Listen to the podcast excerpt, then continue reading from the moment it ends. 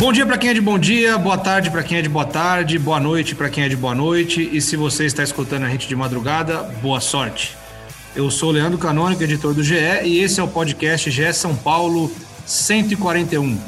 Não podemos deixar de falar aqui, mesmo que rapidamente, sobre o clássico São Paulo 0, Palmeiras 0, pela 14ª rodada do Campeonato Brasileiro, no último sábado, a semana do Tricolor começou com foco total na Copa do Brasil, no jogo de volta contra o Vasco, quarta-feira, 21h30, no Rio de Janeiro. Mas o clássico de sábado passado respingou na semana do São Paulo por vários motivos, por VAR, por lesões, é, por zona do rebaixamento e por Libertadores também, porque o clima do jogo ficou quente. É, o São Paulo jogou muito bem, né, deu gosto de ver o São Paulo jogar. Faltou realmente o gol, faltou a vitória, mas o São Paulo jogou muito bem, jogou bem melhor do que o Palmeiras, mas é um clássico aí que com certeza vai influenciar e, e, e servir aí como e serviu muito bem como aperitivo para os jogos das quartas de final da Libertadores nos próximos dias, dias 10 no Morumbi e 17 no Allianz Parque. Então eu já quero como o clima do sábado foi quente, eu já quero ir logo pro nosso voz da torcida, nosso Caio Domingues, porque no sábado ele tava pistola. Né? Não sei se agora ele tá mais calmo, se ele tá mais tranquilo. Queria saber o que ele achou do clássico. O Eduardo Rodrigues também tá aqui, estamos só nós três hoje, mas nem por isso o programa vai ser menos emocionante, né, Dudu? Então vamos debater aqui um pouquinho do clássico, falar um pouquinho aí do quanto isso reflete na Libertadores e o impacto desse empate no Campeonato Brasileiro, porque o São Paulo precisava ali torcer, né? Precisava que o esporte não vencesse, e o esporte venceu, o esporte que agora tem o Hernanes, né? É, o esporte venceu, jogou de volta o São Paulo para a zona do rebaixamento no Brasileirão. O São Paulo está bem nas Copas e em situação muito preocupante no Brasileirão. Então, Caião, suas impressões aí do último fim de semana do São Paulo, zero, Palmeiras zero, com polêmica de VAR. Primeiro, bom, um abraço aí para vocês, Canônico, Edu, quem está ouvindo. É, cara, esse foi um dos clássicos mais indigestos que eu, que eu assisti do São Paulo nos últimos tempos, né? Como a palavra do clássico é interpretativo, na minha interpretação, dois erros gravíssimos da arbitragem, porque o pênalti tudo bem, o pênalti, você olhando em câmera lenta, que é até uma covardia você colocar um lance daquele em câmera lenta, pode ser questionável, mas a palavra do árbitro deve ser soberana. A gente acabou de ver isso na Eurocopa. E o lance do Miranda, que para mim foi gritante, a bola passa 5 metros do Miranda. E o porquê que é indigesto, né? Porque a gente viu um monte de erros de arbitragem, são recorrentes contra o São Paulo, assim, eu te, eu te falo de cabeça uns quatro, cinco lances contra o pênalti contra o Fluminense, pênalti no Éder no Ceará. São vários lances recorrentes contra o São Paulo, mas eu acho que esse é indigesto pela situação que o São Paulo estava e pelo jogo que o São Paulo apresentou. O São Paulo fez um jogo para ganhar do Palmeiras, o São Paulo se portou melhor do que o Palmeiras, o São Paulo controlou o jogo. O São Paulo tem jogos importantíssimos contra o mesmo adversário na próxima semana. Então, uma vitória ali, ela era muito mais do que três pontos. Ela significava uma saída da zona do rebaixamento com louvor, que não foi em qualquer jogo sem querer, foi um jogo jogando bem contra o líder do campeonato. Significava um gás a mais num jogo da Libertadores e significava um pouco de paz para o São Paulo nessa semana. E aí, numa interpretação, né, vamos dizer assim, errada do árbitro, na minha opinião. Tudo isso foi por água abaixo. A gente segue pressionada na zona da Libertadores do Z4, a gente segue pressionada num jogo da, da, da Libertadores e nada mudou. Então, para mim, cara, um dos jogos mais indigestos que eu assisti do São Paulo nos últimos anos. Estou com dificuldade de assimilar até hoje, assim, estou um pouco mais calmo, sim, mas ainda revoltado com tudo que aconteceu no sábado. E o que aumenta isso, né, Caião? É, é, o próximo jogo, esquecendo um pouco a Copa do Brasil e a Libertadores, o que aumenta o peso desse empate e a maneira como foi pela, pela polêmica do VAR ali, é o próximo jogo do São Paulo, Atlético Paranaense fora de casa, um lugar que historicamente o São Paulo se dá mal, né? Sem Rigoni ainda, né? que foi expulso injustamente porque foi defender o São Paulo, o que eu já gostei da postura dele. Então torna tudo mais complicado. É uma sequência duríssima que a gente tem pela frente. Dois pontos que seriam importantíssimos. Dudu, você que estava lá, qual foi sua impressão? Assim, é, é, é, óbvio, a gente sabe que no estádio a gente não tem a visão é, total, né? Eu, não sei, é, tentando aqui me lembrar um pouco do estádio aqui, do momento, eu não sei, não consigo visualizar aqui se a tribuna que você estava era perto do lance do pênalti e do gol. Era na mesma, era na mesma. Era na mesma ali. Mas assim, a sensação que você tem, obviamente, ela é um pouco mais parecida com a que o árbitro tem, mesmo você longe, né? Porque uhum. o árbitro está muito perto do lance, né? Mas a sensação que você tem lá olhando, você viu o lance ao vivo, assim, dentro do estádio. O que, que você sentiu de primeira lá?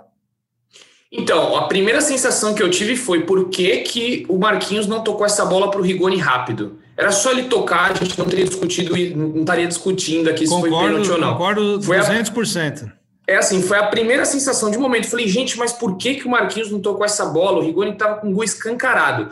E aí, o pênalti, eu acho sim, é, olhando ali, como você bem falou, que é contestável sim. O, o, o Gomes ele tenta tirar um pouco o corpo.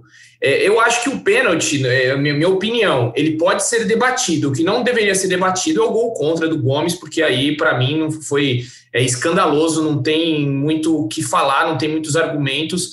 É, o lance que eu acho que é o crucial dessa partida mesmo foi aquele gol impedido, né? Que inventaram ali que o Miranda Miranda participa da jogada. O Miranda acho que ele nem pula direito, né? Ele, ele mais se abaixa do que não, E ele tá de coisa. costas pro Patrick de Paula. Ele, ele tá de costas. Sim, sim. não tem. Eu acho que não, não, não, teria, não tem discussão aquele. O pênalti eu acho que pode ser discutível. É, a força, se você pegar é, a câmera lenta, ele deixa tudo diferente, né? A câmera lenta ele inventa umas situações, fica tudo muito mais plástico.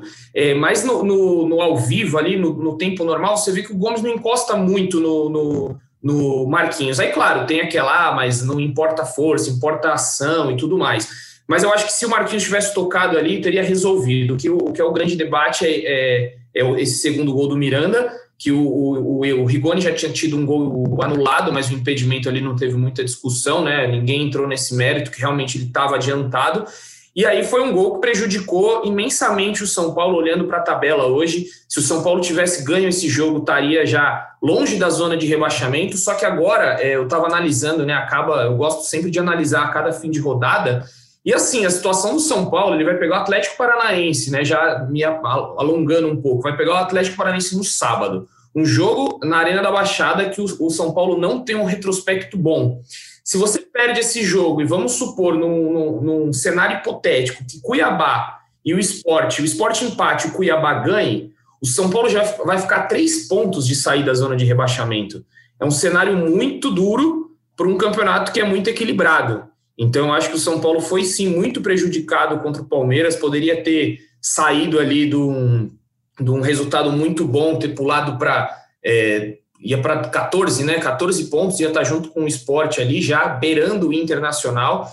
É, e um, um, clima muito quente. O que me impressionou desse jogo, só ao fim do no apito do árbitro, é que nenhum jogador, com exceção do Pablo, foi em cima do juiz para contestar. Não foi membro da comissão, não sei se foi um pedido do Crespo para ninguém lá no árbitro mas me estranhou, porque o São Paulo parece que aceitou muito bem essa posição. Tudo bem, o Carlos Belmonte depois foi lá o diretor, falou, vai fazer a representação da CBF, mas eu acho que ali no, no campo, né, tirando o Rigoni, que teve aquela. É, foi explosivo, acho que faltou um pouquinho mais ali do, dos jogadores do São Paulo ter um pouco mais de pulso e cobrar um pouco mais a arbitragem no fim do jogo, porque para ele ficou muito cômodo, né, para o Luiz Flávio. Ele saiu ali, foi embora, só o Pablo foi lá, falou meia dúzia de palavras e acabou. Então acho que faltou um pouquinho, né? A gente lembra o Diniz, quando o Diniz estava no São Paulo, ele até era enérgico demais em cima do juiz. Eu já acho que passava do ponto. Mas você ir lá, debater, conversar, entender a situação, acho que faltou um pouquinho isso nos jogadores ao fim do jogo. Na, na transmissão, em um dado momento, eu não me lembro se foi exatamente após o cancelamento do pênalti ou do segundo gol, os jogadores foram fazer aquele bolinho, o Crespo que separou, falou: calma, pessoal, ele estava tentando dar uma acalmada nos ânimos. Então, até eu sou um cara que eu cobro muito postura do São Paulo, que eu acho que às vezes a gente é é, é, muito passivo em lances como esse, mas esse eu vi claramente, agora não me recordo se foi no, no pênalti, o Crespo pedindo, dá uma segurada, calma, não vamos atrapalhar ainda mais, né? Então acho que nesse caso veio de cima. É, para finalizar de minha parte essa, essa, esse tema das polêmicas aqui, eu acho que o, o Sálvio, no, no, na análise dele, na, na transmissão, ele fala uma coisa que eu acho assim, ele fala sobre a, a, mostrar o áudio das conversas, né, do Luiz Flávio com o árbitro de vídeo, que é importante ali no lance. Eu acho que o lance do gol para mim é indiscutível. Foi gol, é, eles ali ficaram tanto que o Luiz Flávio demora ali é, uma eternidade para achar e para definir que não foi gol, porque assim tentaram convencer ele ali de que não era de que o Miranda participa da jogada. Assim, ele teve que, que ver e rever, ver e rever, né? E acabou decidindo por anular. Né, mas assim, ali não tinha nem. Para mim, não era nem um lance que precisaria de muita coisa. Assim, o próprio VAR poderia ter dito para o Luiz Flávio falar: cara, foi gol, ele não participou da jogada, é gol. O pênalti, eu acho que o áudio da conversa ele é importante, porque, como o, o na central do apito disseram, é, se o Luiz Flávio falou para o árbitro de vídeo: olha, eu vi um pisão, né? Aí o árbitro de vídeo pode chamar. Se o Luiz Flávio só falou assim, não, para mim o contato foi pênalti, o árbitro de vídeo não tinha nem que chamar ele para ver lá, né? Porque o árbitro de vídeo é para corrigir erros, né? Erros claros, né? Erros ali de se ele viu, se ele achou dentro de campo no calor do jogo que o cara foi empurrado, o cara foi empurrado, pronto, né? O, o, o VAR não está ali para interferir nesse ponto, né? E até um levantamento do espião estatístico do GE, o São Paulo, em 14 rodadas do Campeonato Brasileiro, teve sete é, lances revisados pelo VAR. O que são os lances revisados? Né? Todo lance de gol ele é, revisa, ele é revisado, ele é analisado. Mas assim, os, sete, os sete lances que são considerados revisados do São Paulo são que alteraram a decisão do campo. Né? Então, sete lances alteraram a decisão do campo. É, então, por exemplo, foram esses dois agora, teve um pênalti contra o Fortaleza, teve o cartão do Nestor contra a Chapecoense, teve um gol né, contra o Internacional. São lances que foram é, dados uma coisa dentro do campo e o árbitro de vídeo sugeriu outra coisa e ele foi alterado. Então, seis decisões de revisão foram contra o São Paulo e uma decisão somente foi a favor de um lance revisado, que foi o gol do Bruno Henrique na goleada do Flamengo de 5 a 1 que ele ajeitou com a mão. Né? O lance do Rigoni não entra porque o árbitro deu o impedimento em campo, então o, o, VAR só assim só confirmou que já tinha dado em campo, né? Fala, Caião. Isso a gente está levando em consideração só os que foram chamados para o VAR, né? Mas a gente não considera os que deveriam ter sido chamados pelo VAR e não foram chamados, que é o pênalti no Éder contra o Ceará, que ele claramente é empurrado, um lance duvidoso ali contra o Fluminense, que se no caso do Fluminense prevaleceu a decisão do árbitro, por que, que agora não prevaleceu a decisão do árbitro? Então, nessa conta, ainda tem muitas coisas que a gente não, considera, que a gente não consegue ponderar, porque não foram sequer chamadas pelo VAR. Então, a, a conta é muito pior para o lado do São Paulo. Eu tenho certeza que o São Paulo hoje é o clube mais prejudicado pela arbitragem, sem dado nenhum, mas eu acho que o São Paulo é o clube mais prejudicado pela arbitragem do campeonato disparado.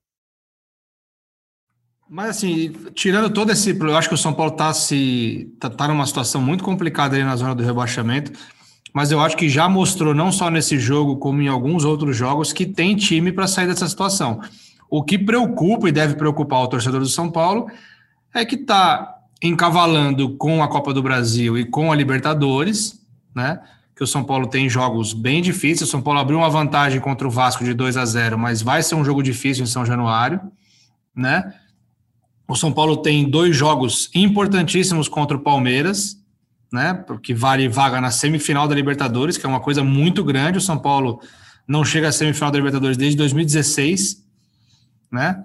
É muita coisa para o São Paulo, é um adversário muito forte, é o líder do campeonato, é o atual campeão, é, é uma coisa muito. E assim, ao mesmo tempo tem ali uma situação de campeonato brasileiro que é bem complicada. E para além de tudo isso, o São Paulo convive com um problemaço no departamento médico que ninguém consegue explicar, ninguém consegue entender, né? Que é um, são as seguidas lesões, né? Hoje o, o GE aqui deu uma matéria que o Léo Lourenço deixou, né?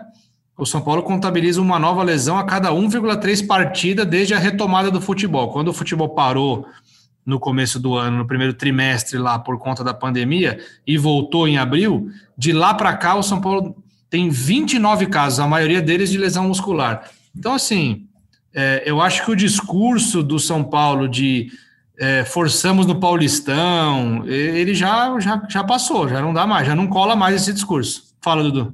É, não, é, é só para pegar esse gancho aí do, do Paulistão, que a gente pode ver o Marquinhos aí, né? O Marquinhos, ele não jogou o Paulistão, ele jogou o Sub-17, né? No, em janeiro ele disputou das finais com o Sub-17, é, com o Alex, ele foi para o sub-20, só em março ele jogou.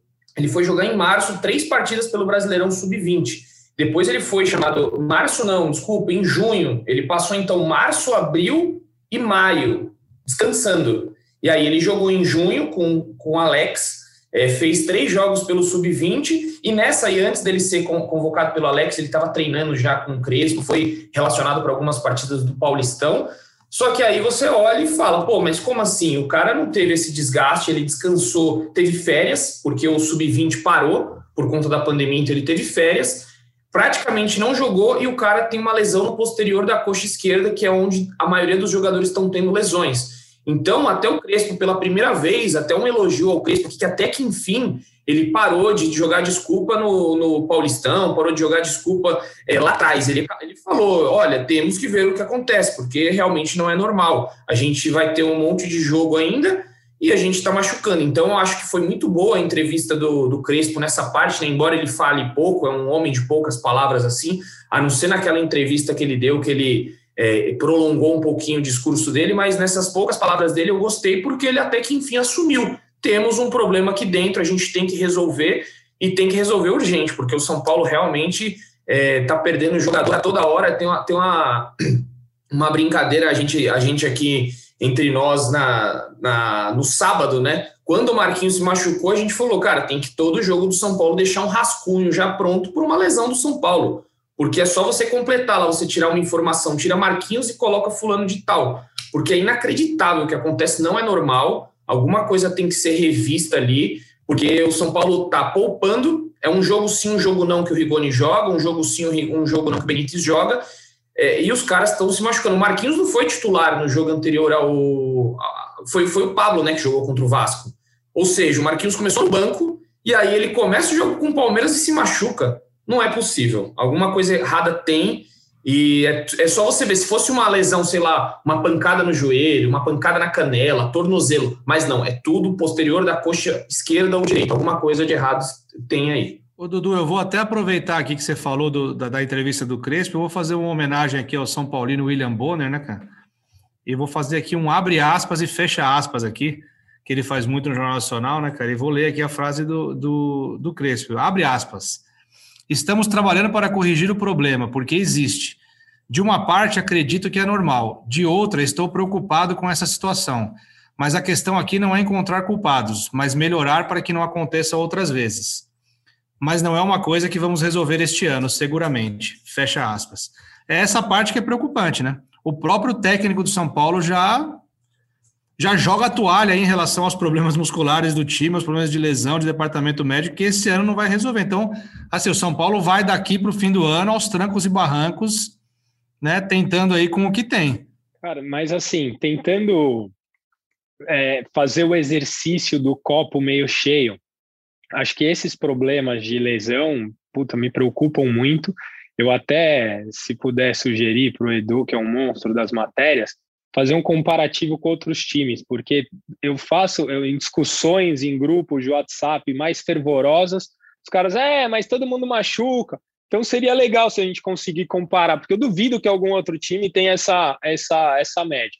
Mas tirando de lado essa situação da contusão, o que aconteceu sábado no, no Morumbi tem o poder de fechar o grupo de uma forma que pode ser muito é, benéfico para o São Paulo. É aquela história, puta, estamos nós contra tudo e contra todos, é a gente pela gente, e vamos sair dessa, e vamos jogar terça-feira contra esses caras de novo, tal.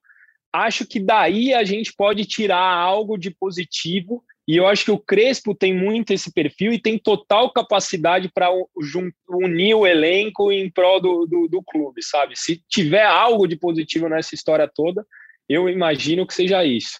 É, concordo, concordo bastante com isso. Eu até coloquei, eu fiz análise, né, depois do jogo, né, do, no, no, domingo, essa análise do GE, que eu falo que o São Paulo sai muito fortalecido desse jogo contra o Palmeiras. Eu falo que sai fortalecido na Libertadores, mas eu acho que sai no campeonato, em todos os campeonatos, sai para a temporada, né? Porque é um time que jogou bem, que teve todas, toda a capacidade de ganhar do último campeão da América é, não levou gols contra o Palmeiras esse ano, que é um feito muito importante para o time do Crespo. Ele mudou a formação, ou seja, a gente viu que o São Paulo pode jogar numa linha de quatro, pode jogar num 4-4-2. Então, acho que dessa, desse jogo aí, se o São Paulo, de tudo que aconteceu, dá para tirar diversas lições e sair muito fortalecido aí para o restante da temporada. Eu tenho.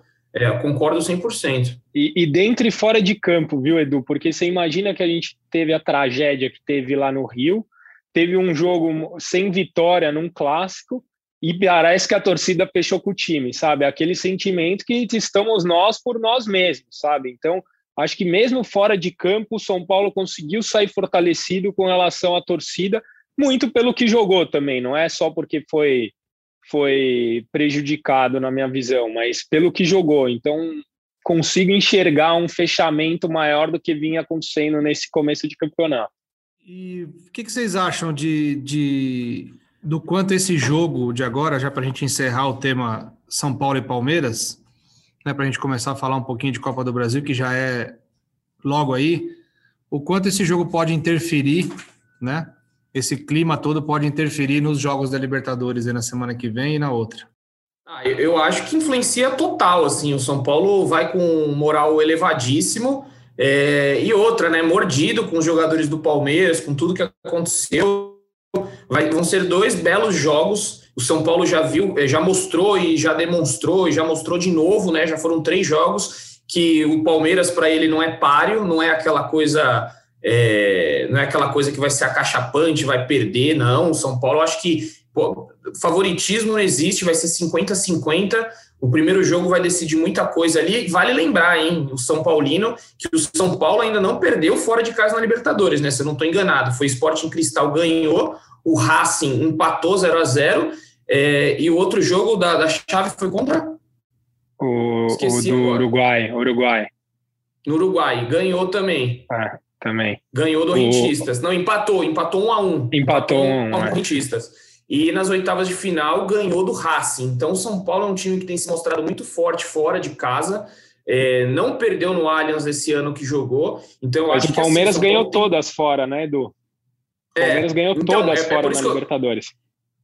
Eu... Sim, não, por isso que eu estou dizendo assim, se acontecer um, um, resultado não tão bom no Morumbi, eu acho que não é, não é para desespero, não é motivo de desespero, eu acho que o, o São Paulo tem muitas, muitas capacidades de buscar essa classificação, mesmo com um resultado, sei lá, um a um em casa, uma derrota de 1 a 0 tem capacidade, mostrou que tem capacidade de se superar. Então, acho que realmente esse jogo contra o Palmeiras foi muito importante por diversos fatores e vai chegar forte, vai ser um jogão, vai estremecer e o podcast também a gente vai estar preparado aqui, né, Leandroca?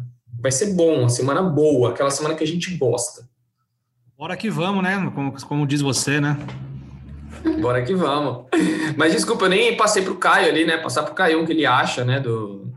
Como é que vai fortalecido o São Paulo para esse jogo? Eu, eu, eu, penso igualzinho a você, cara. Uma pena que a gente está passando por tudo que a gente está passando, porque esse é aquele jogo que, se eu tivesse ingresso, eu já não dormia desde hoje.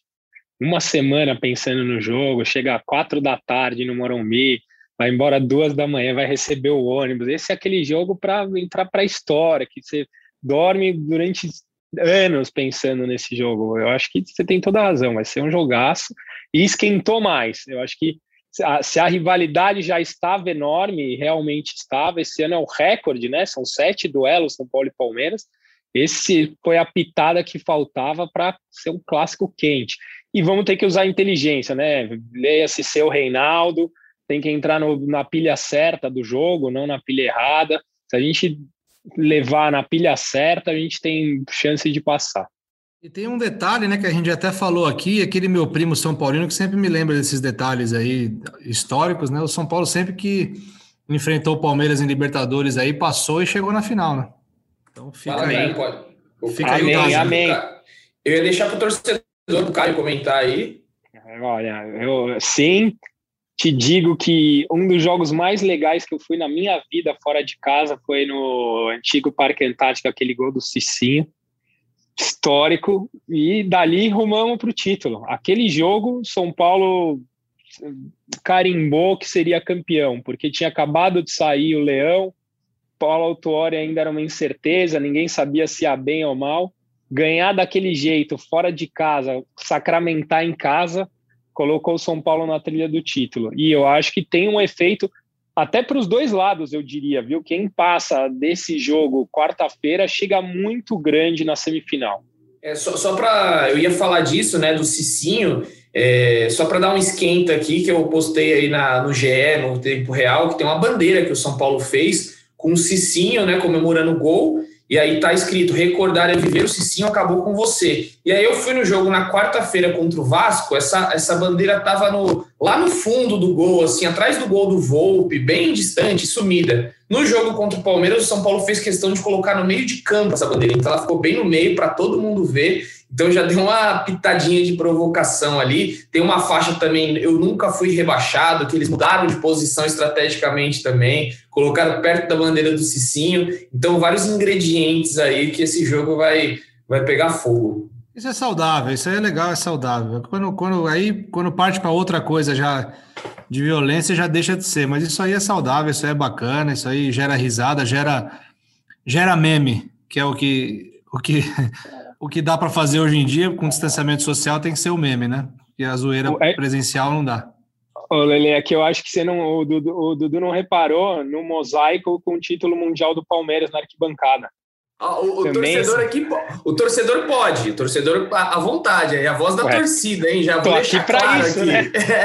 Pô, tô aqui para isso. Agora, editorial, da... essa foi uma piada de Caio Domingues do Voz da Torcida do São Paulo. Exatamente, voz editorial aí que não complica a gente que tem o jogo da volta no Alho. Agora lá, agora lá. Eu tenho, que, eu tenho que conseguir entrar lá, velho.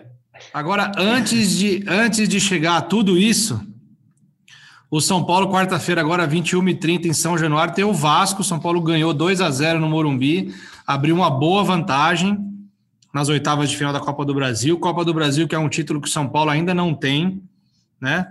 O São Paulo busca esse título aí com muito afinco. O ano passado bateu na trave, né? São Paulo parou na semifinal contra o Grêmio. E aí a gente lembra do jogo e aí começa a recordar a falta que fez aqueles dois gols perdidos, um pelo Brenner e acho que um pelo Luciano, se não me engano, no primeiro jogo lá em Porto Alegre. Esses gols fizeram muita falta, são gols que não se perdem em jogos decisivos, mas está aí a nova chance para o São Paulo ganhar a Copa do Brasil. O Vasco é, jogou, assim, até que jogou bem no Morumbi, mas o São Paulo, obviamente, jogou melhor, porque fez 2 a 0 abriu uma boa vantagem, pode perder até por um gol de diferença. A Copa do Brasil não tem mais o gol qualificado, que é aquele gol fora de casa, que tem um peso diferente. Então o São Paulo pode perder por um gol de diferença, que mesmo assim se classifica às quartas de final. Eu vejo o São Paulo muito com uma vantagem muito, muito boa, acho que confirma a classificação na quarta-feira. Os jogos da próxima fase ainda são sorteio, né? Vão ser sorteio. O Flamengo já praticamente passou, goleou o ABC. Tem outros times já, o Santos já goleou a Juazeirense, também já está com a vaga praticamente encaminhada. É, então, assim, a próxima fase provavelmente vem pedreira pela frente. É, eu vejo muita chance do São Paulo passar na quarta-feira, mas queria saber de vocês aí como está o time e saber do Dudu em termos de escalação, porque Marquinhos não joga, Luciano mais uma vez fora. É, como está a preparação do time e tem uma novidade, né, Dudu, na lista de relacionados. Exatamente, Lele. Vamos começar então, deixar essa, essa novidade aí da lista de relacionados para o fim. É, a lista de relacionados vai ter um antigo conhecido, né, que já está um tempinho fora aí, que é o Luan. O Luan teve um, um trauma na perna esquerda, é, vinha se recuperando aí há um tempo, retorna agora, vai ser relacionado. Não sei se começa de titular, eu não acredito que ele comece de titular. O Crespo deve usar aí Nestor e Lisiero, que é o que ele já vem, vem utilizando há um, um pouco de tempo. Como você bem disse, o Luciano ele segue fora. O Luciano ele tem um, estiramento né, no músculo posterior da coxa esquerda e ele está com dificuldades para para se recuperar 100%. Toda vez que ele volta para o campo, ele sente uma dor, e dessa vez o, a comissão técnica, os médicos decidiram voltar ele para o refis para que ele fizesse todo o processo e que ele esteja bem no jogo da Libertadores. Então, é, o, o, planejamento com o Luciano é que ele esteja bem na Libertadores, a expectativa é essa. E tem a novidade também do Arboleda. O Arboleda ele vai viajar com o elenco, só que ele não deve ser relacionado para o jogo contra o Vasco. O que, que acontece? Por que, que ele viajou? Aí você, o professor, ah, mas por que, que ele viajou? Porque o São Paulo do Rio ele vai treinar quinta e sexta no CT do Fluminense, ele não volta para Barra Funda e já vai direto na sexta-feira para Curitiba. Então, no jogo de Curitiba, o Arboleda deve ser relacionado. Por isso que o, o São Paulo falou: ó, viaja com a gente, você vai treinar no CT do Fluminense na quinta e na sexta, e aí no sábado você vai para o jogo. Então a expectativa era Arboleda no sábado, amanhã ele não deve ser relacionado. Com isso, o Crespo deve manter a linha de quatro, com Léo e Bruno Alves, ou, oh, desculpa, Léo e Miranda, é, com Wellington, porque o Wellington volta de suspensão. Então, o Wellington deve jogar na lateral esquerda, o Igor Vinícius na direita. Pode pintar um Orejuela, né? O Orejuela jogou contra o Vasco, acredito que também é uma opção. E aí tem o meio de campo. É, o São Paulo não, não divulga a escalação, mas aí a gente colocou ali no GE, né? Tem a matéria lá, se você quiser dar uma lida.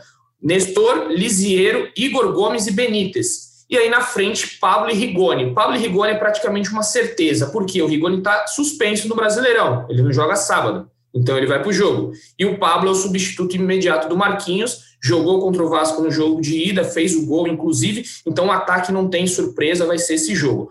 A surpresa no ataque está no banco de reservas, que é o Juan, um atacante do sub-20. É, o Juan, um garoto aí que está há muitos anos no São Paulo, um garoto muito bom de bola, acompanha o Juan há um tempo, aí até no Sub-17 eu acompanhava ele.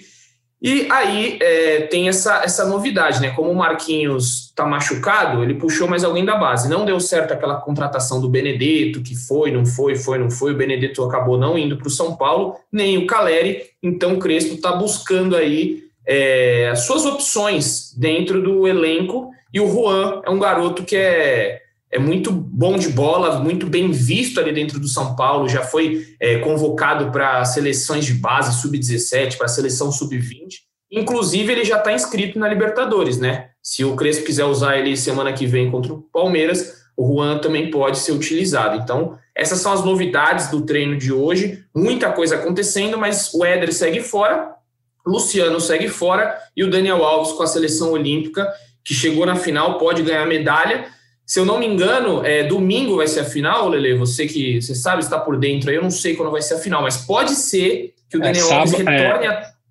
É, do, sábado, é sábado 8 e meia. É, seria um ajato, né? Ele teria que jogar lá e voltar até terça-feira para enfrentar o Palmeiras. Será que consegue o Daniel Alves fazer a escala já com o Brasil difícil. nesse tempo? Seria um tempo recorde, né? Ele, é, ele é o good crazy, vem... né? Ah, mas ah, mas ele vem numa primeira classe, né? Cara, imagina, a primeira classe do avião que o Daniel Alves vai voltar. Dá pra dormir tranquilo, dá pra vir sim, pô. Terça-feira dá pra ter ele no jogo contra o Palmeiras, eu acho, viu? Olha, ele com sono acho que é melhor que o Igor Vinícius, cara. Isso aí, Igor Vinícius está numa fase terrível. Até o Orejuela conseguiu se destacar mais do que o Igor Vinícius. Então, porque a situação não tá boa para o Igor Vinícius, não. O que eu acho do Igor Vinícius, ele, ele tem, ele tem um, um, uns rompantes assim de bom futebol, de repente ele faz uma boa partida. Eu nem. É, mas eu acho que às vezes ele tem uma, uma dificuldade na tomada de decisão ali. Não sei se é um. Se é receio, o que, que é medo. Parece que ele tem uma.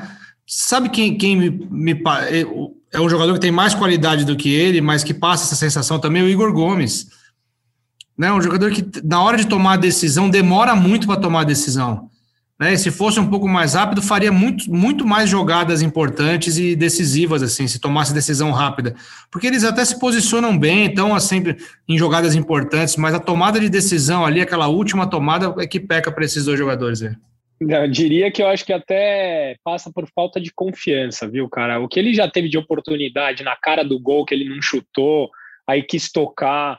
É, mas nesse caso, eu, eu, eu até entendo, porque tá, tá muito abaixo mesmo. Eu acho que o Daniel Alves tem que voltar. Eu sou um corneteiro, o Dudu até fala nos últimos todos os podcasts, fiz um comentário sobre ele, mas ele é importante para São Paulo, não tem jeito, cara. Tem que, tem que voltar e tem que jogar. E só para dar minha opinião, você falou da Copa do Brasil, eu acho a Copa do Brasil mais factível, pelo menos no papel, de se ganhar do que uma Libertadores, né? Se a gente for olhar e tudo acontecer conforme o esperado, São Paulo passando do Palmeiras pega Atlético Mineiro ou River Plate e provavelmente o Flamengo numa decisão, né? Um caminho muito complicado. A Copa do Brasil, a gente olha, tem jogos muito duros, mas a gente pode pegar um CRB ou Fortaleza, pode pegar um Atlético Goianiense ainda, Fluminense já passou, é um adversário difícil. Então a gente teria supostamente um caminho mais menos ardiloso, né, mais complicado e além da questão financeira que o São Paulo é muito importante, se a gente passa dessa fase, acho que se eu não me engano são 3 milhões e meio, vocês sabem melhor do que eu. Então nos ajudaria bastante. Acho que a gente tem que ir com tudo amanhã contra o Vasco. É, só, só, um comentário sobre o Daniel Alves, né? Falando um pouco do copo meio cheio. É, o, o, Daniel Alves pode voltar com a medalha de ouro no peito. Será que isso daí não daria uma leveza a mais para ele, uma alegria? Ele é todo alegre e tal, e jogar um pouco mais leve no São Paulo. Poderia ser, pensando no copo meio cheio, poderia até ser bom esse retorno dele com a medalha dourada no peito, que ele já fica mais de boa. Ele gosta de é, vencedor, gosta de ganhar. Pode ser aí uma, um ponto positivo de se tirar dessa ida dele para a Olimpíada. É, de repente, né? De repente é, é uma, né? Mas vamos esperar. É, é uma viagem longa, né? Não sei, saindo de lá, ele deve sair de lá jogando no sábado, vai ser sábado à noite lá, né? Saindo no. É difícil. Eu acho difícil jogar, mas tudo pode acontecer, né? É que ele volta repente... no tempo, né? Na verdade, é. ele ganha 12 horas numa perna só, ele volta sim, no tempo. Sim. Aí, Dudu, tá aí a matéria para você fazer, cara. De volta, volta para o futuro. É. De volta para o futuro. Maravilhoso. Dudu, já aproveita aí, já, já aproveita e já faz suas considerações finais aí para a gente ir encerrando. Porque na quinta-feira tem mais podcast, né? Se não me engano, tem aí para a gente falar do, da classificação, bem possível, da classificação do São Paulo para as quartas de final da Copa do Brasil e do jogo de sábado, 18 horas, contra o Atlético Paranaense em Curitiba. Bom, Leandroca, minha consideração final é que, infelizmente, para a seleção feminina brasileira de futebol não deu muito certo. As Olimpíadas foram eliminadas, então a Formiga e a Duda retornam é, para o São Paulo, para o feminino. E aí, como a gente sempre vem atualizando aqui a tabela do Campeonato Brasileiro Sub-20, é, o time do Alex continua impossível, só que meio impossível neste último final de semana, porque empatou com o Inter 1 a 1 foi o segundo empate do São Paulo na competição, com sete vitórias, ainda não perdeu e assim manteve a liderança, né, com 23 pontos. O Palmeiras agora é o vice-líder com 19, passou aí o Palmeiras acabou passando o Vasco, passou o Atlético Paranaense e aí subiu para a segunda posição. Então, o clássico Palmeiras, o choque rei no sub-20 com os garotos, ele segue vivo. São Paulo em primeiro, Palmeiras em segundo, São Paulo com 23 pontos, Palmeiras em 19, o Campeonato Brasileiro Sub-20 que está muito bom esse ano, cheio de surpresas aí, Leandroca. Obrigado mais uma vez a todo mundo que nos ouviu. Fiquem ligados aí que a qualquer momento a gente volta com mais informações. Aião. Bom, só agradecer aí por participar de novo, te falar que eu adoro. E agora que as coisas parecem que estão dando uma melhorada, tenho conseguido ser mais feliz. Queria mandar um abraço pro seu primo, que eu imagino o quanto ele sofreu, cara sofri pra caramba, então compadeço da dor, um abraço para ele aí e quinta estamos de volta. Valeu, o um abraço será, será dado. É, eu agradeço também aí a participação de vocês dois, Dudu, Caião, a, o Pedro que está aí nos bastidores fazendo essa edição e acompanhando, com certeza está gostando muito dessa edição, porque ele é um grande fã do podcast de São Paulo, tenho certeza disso, né? Olha lá, fez o joinha aí, apareceu para dar um joinha. Muito bom. Ele vai deixar esse podcast aqui com um sonzinho bom, vai tirar os ruídos, ele vai fazer tudo que tem que fazer aí, que eu sei que eu conheço um trabalho de qualidade, né? Pedrão. Então a gente vai ficando por aqui. Esse foi o podcast GE São Paulo 141. Eu sou Leandro Canônico, editor do GE. E lembrando aqui, mais uma vez, e como sempre, que a pandemia não acabou, né? O Covid está aí, como disse a Fadinha outro dia, né? A Fadinha, nossa Raíssa Leal, medalhista de prata, ela falou: o Covid está aí, né? E o Covid está aí mesmo, não tem, não foi embora ainda. Demora um pouquinho, a vacinação está avançando, mas a gente ainda precisa daquele tripé da esperança, que é o distanciamento social, o álcool em gel e a máscara. Não deixe de usar máscara, a máscara é essencial. Então vamos em frente e a gente fica por aqui deixando um beijo no coração e um abraço na alma de cada um de vocês.